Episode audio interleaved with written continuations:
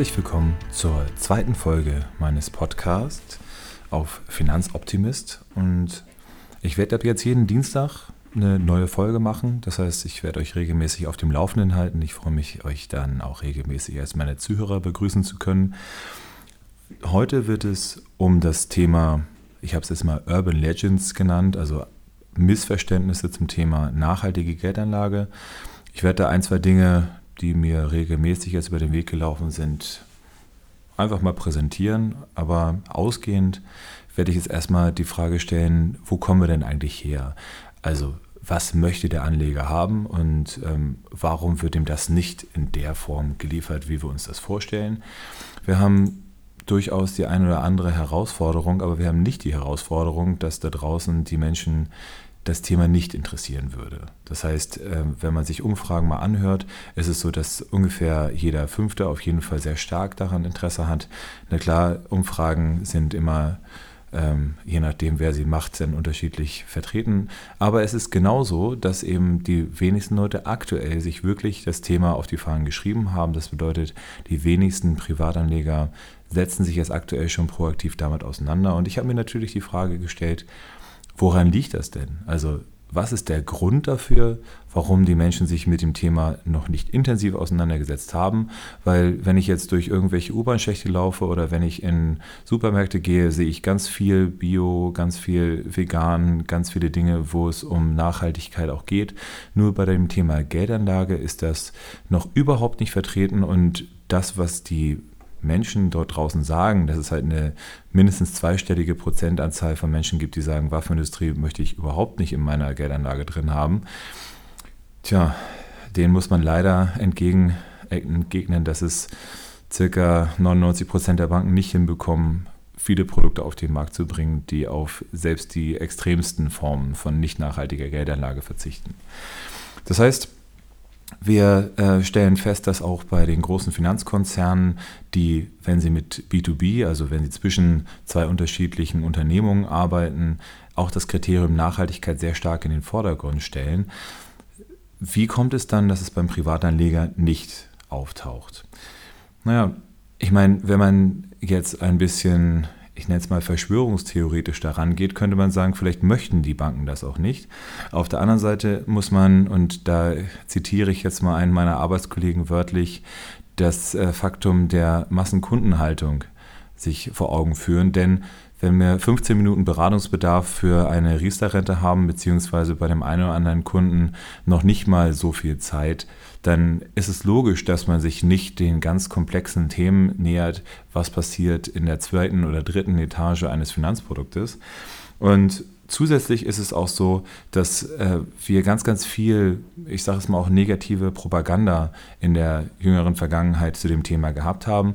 Und diese negative Propaganda, vor allen Dingen aber auch irgendwelche Dinge, die ja, weil man sich mit dem Thema nicht auseinandersetzen möchte, in den Köpfen der Leute passiert und dann auch Ausdruck findet in Entgegnungen, die machen einen irgendwo ein bisschen traurig, weil wir hier in Deutschland mit Sicherheit nicht das Problem haben, dass das Geld nicht da ist, sondern es ist offenbar halt ein gewisses mangelndes Interesse da, beziehungsweise noch nicht mal das, es ist so, die Leute haben resigniert. Das heißt, viele Menschen sind da draußen, die sagen, ich glaube nicht mehr daran, dass es sowas gibt wie eine nachhaltige Geldanlage und ich glaube auch vor allen Dingen nicht daran, dass es einen Finanzdienstleister gibt, der das auch so meint, wie er das sagt. Das heißt, dass jemand hingeht und sagt, ich möchte gerne die Welt besser machen.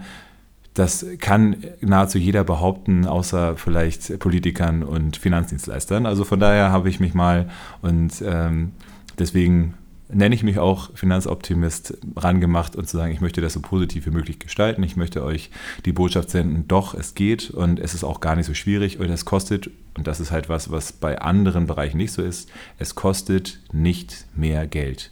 Ja, das heißt, jeder, der 25 Euro übrig hat, der kann das schon machen.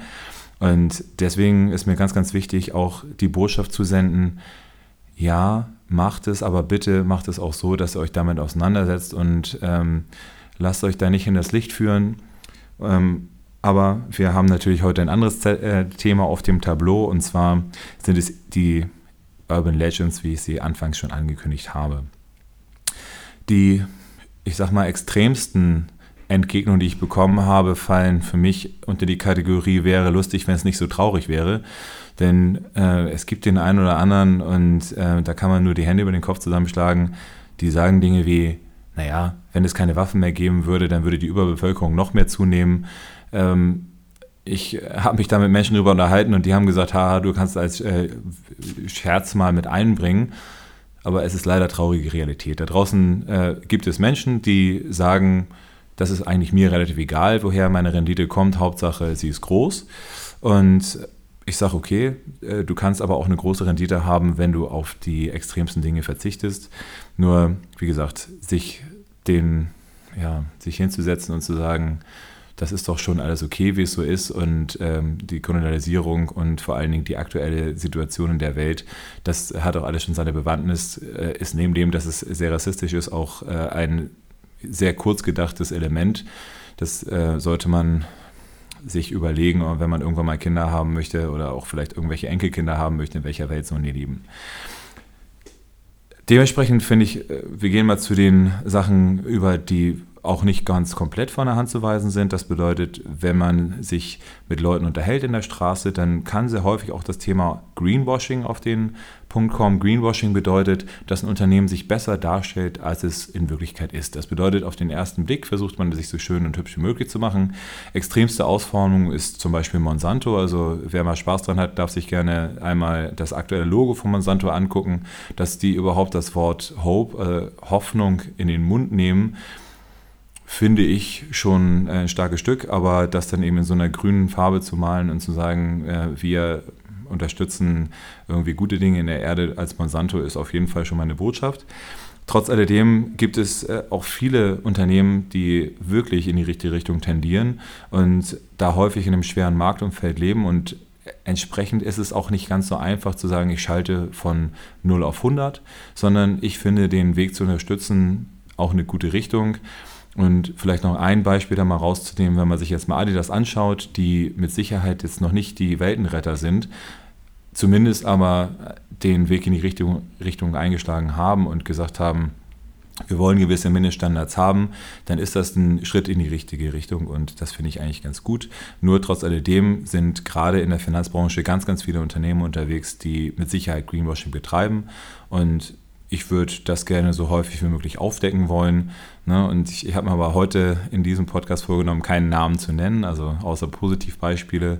Gut, Monsanto habe ich trotzdem gesagt, aber ähm, wir wollen uns vor allen Dingen in der Finanzbranche, möchte ich mir nicht profilieren gegen andere Unternehmen, sondern es geht mir darum, den Weg aufzuzeigen, wie man es besser machen kann. Ein weiterer Punkt neben Greenwashing und äh, irgendwelchen ähm, plakativen Aussagen ist die Frage nach der mehr oder weniger Rendite. Ähm, es gibt verschiedenste Studien und die meisten Studien sagen aus, dass es an sich keine Korrelation zwischen dem Bereich Nachhaltigkeit und Rendite gibt. Also das heißt, dass äh, es fast egal ist, ob ein Unternehmen nachhaltig ist oder nicht, äh, egal wie man das definieren mag. Äh, und es kann trotzdem gute oder nicht so gute Renditen erwirtschaften. Dass es nachhaltige Unternehmen beziehungsweise auch welche im grünen Sektor gab, beziehungsweise auch in der nachhaltigen und regenerativen Energie, da brauche ich niemandem hier was zu erzählen. Ich denke, Procon ist da eines der plakativsten Beispiele dafür.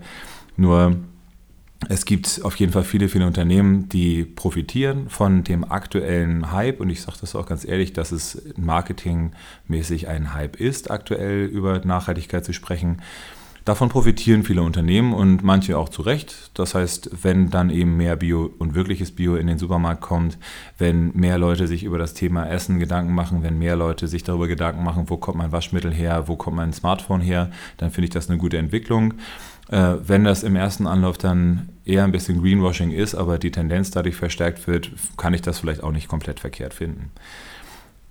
Allerdings ist ähm, eine Studie für mich besonders interessant gewesen. Und zwar ähm, hat ein großer amerikanischer Finanzkonzern, der äh, mit dem globalen, ich sag mal, Crash an den Börsen nicht wenig zu tun hatte, hat die Studie mal rausgearbeitet, dass wenn ein Unternehmen sich nachhaltiviert, also besser wird in ökologischen Handeln, im ähm, unternehmerischen ähm, Denken und vor allen Dingen im sozialen Gedanken, dann hat das positive Marketing-Effekte und alleine das sorgt doch dafür, dass wir optimistisch sein müssen, dass viele, viele Unternehmen sich dem anschließen werden und dementsprechend auch viele Unternehmen versuchen werden, die Welt einen Tick weit besser zu machen. Und ähm, das macht mir Hoffnung, das freut mich und viele Menschen, die jetzt da draußen sind und sagen, ich äh, lege mein Geld aktuell noch in klassische Finanzprodukte an, den kann ich ja nur den Ratschlag geben, lass uns doch zusammensetzen und mal gucken, ob es da nicht eine sinnvollere Alternative gibt, wo man hingehen kann und zu sehen, wie Geldanlage funktioniert, eine Transparenz erschaffen. Ja, und äh, das wäre so dann auch die Kernbotschaft des heutigen Tages. Das heißt, Lassen wir uns nicht einschüchtern von den Menschen da draußen, die sagen, es ist eh nichts möglich zu verändern. Und auch nicht von Menschen, die sagen, dass äh, wenn man keine illegalen Dinge tut, äh, verdient man weniger Geld, als wenn man illegale Dinge tut, sondern lass uns hingehen und gucken, wie kriegen wir eine Lösung hin, wie kriegen wir die Welt jeden Tag ein Stück weit besser? Und dann freue ich mich, euch auch nächste Woche wieder in meinem Podcast begrüßen zu dürfen. Ab jetzt, wie gesagt, jede Woche Dienstag auf meiner Seite finanzoptimist.de, finanzoptimist.com, beziehungsweise bei Soundcloud oder iTunes könnt ihr mich auch abonnieren. Und ähm, dementsprechend lasst uns alle ausbrechen aus der Massenkundenhaltung und hinkommen zu einem individuell Freude machenden Konzept. Ich danke euch fürs Zuhören.